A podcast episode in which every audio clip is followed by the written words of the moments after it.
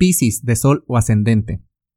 Con la luna nueva en Virgo, se te da una apertura de un ciclo de seis meses para que te comiences a relacionar y hacer nuevas conexiones.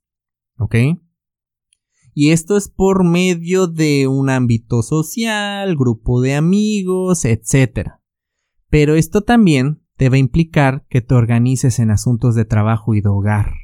Unas por otras, Piscis, no todo es diversión. También hay diversión, pero hay responsabilidades.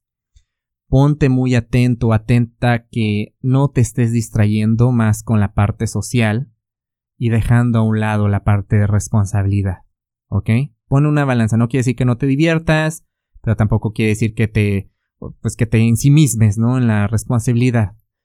Vas a tener nuevas maneras de empezar a generar una nueva rutina, una nueva de hacer intercambios de ideas. Entonces, pues, está muy atento a ti porque esta luna en, nueva en Virgo tiene que ver mucho con tus relaciones. Tu, manera habitual de expresarte se va a ver en la necesidad de cambiarla a ser más accesible y receptivo o receptiva. ¿Ok? Más abierto o abierta a escuchar.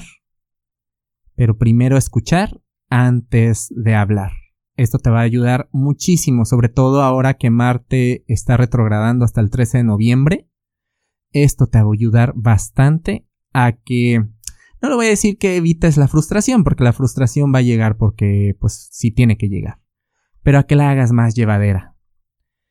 Para mayor información, te invito a que escuches el episodio de la semana del 14 al 20 de septiembre y que nos sigas en redes sociales. Búscanos como Caja Astral Podcast.